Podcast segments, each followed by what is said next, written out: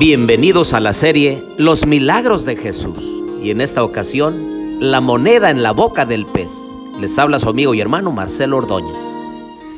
Oremos. Querido Dios y bondadoso Padre, en esta hora de la mañana del día sábado, día del Señor, venimos ante tu presencia para darte la honra y la gloria y decirte que te amamos, Señor Quédate con nosotros en el estudio de tu palabra, lo pedimos en Jesús. Amén. El único evangelista que menciona este milagro es Mateo. Abran su Biblia conmigo en Mateo 17, del versículo 24 al 27. Dice la palabra de Dios.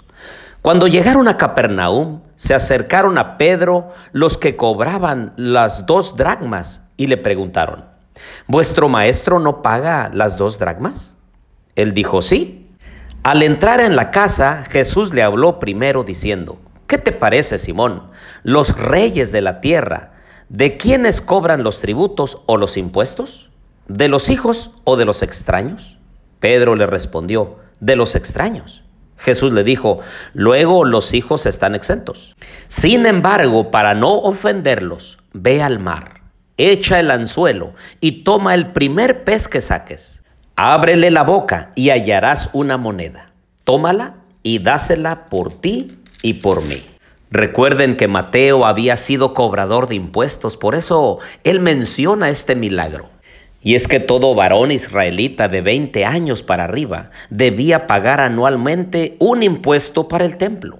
El propósito era el mantenimiento del templo. Esto había sido estipulado hace muchos años y había sido registrado en el Éxodo 30, 11 al 16. Específicamente el verso 14 dice, todo el que sea censado de 20 años para arriba dará la ofrenda a Jehová. Ni el rico dará más, ni el pobre dará menos, menos del ciclo, cuando den la ofrenda a Jehová para hacer expiación por vuestras personas. Tomarás de los hijos de Israel el dinero de las expiaciones y lo darás para el servicio del tabernáculo de reunión y será como el memorial para los hijos de Israel delante de Jehová para hacer expiación por vuestras personas. Pero había una exención para los reyes y también para los rabís o los maestros que enseñaban en el templo. Así que Jesús en esa ocasión estaba exento. Sin embargo, él, para no ofenderlos, le pidió a Pedro que fuera a pescar y el primer pez ese tendría una moneda de plata que equivalía a cuatro estateros para pagar el impuesto por Pedro y por él. Queridos amigos y hermanos, el Señor tiene innumerables formas de sufragar las necesidades de cada uno. Él dijo en algún momento, si tuviese hambre, no te pediría a ti de comer. Mía es la plata y mía es el oro. De Jehová es la tierra y su plenitud, el mundo y los que en él habitan. Puesto que Él es el creador y sustentador de todo lo que existe. El Señor tiene mil y una formas de llevar hacia adelante su obra en esta tierra. Hay algunos rasgos del ser humano en forma natural que necesitan ser eliminados de la vida. Entre ellos es el egoísmo y la avaricia. Cuando entregamos nosotros los diezmos y las ofrendas, le estamos diciendo a Dios, te reconozco como mi creador y como mi salvador, también como mi sustentador.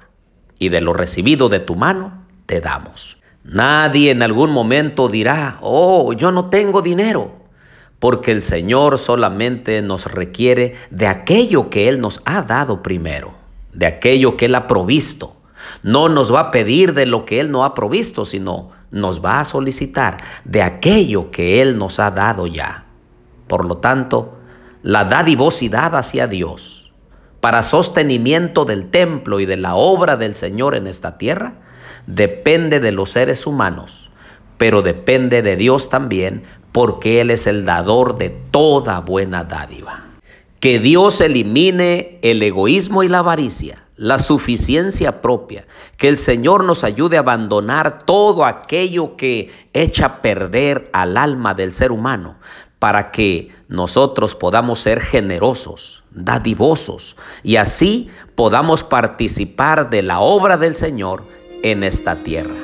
Que Dios bendiga a cada uno en esta hora. Oremos.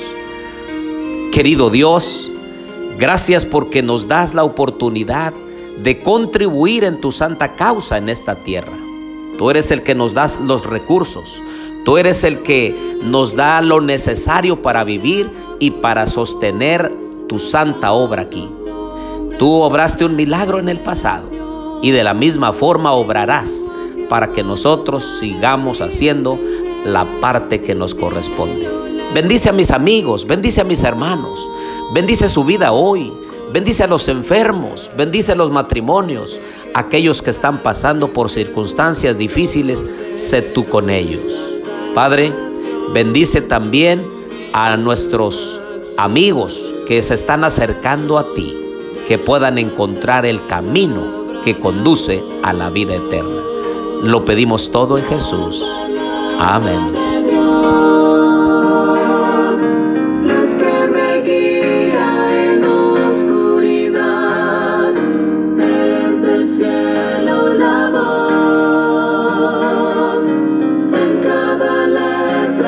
be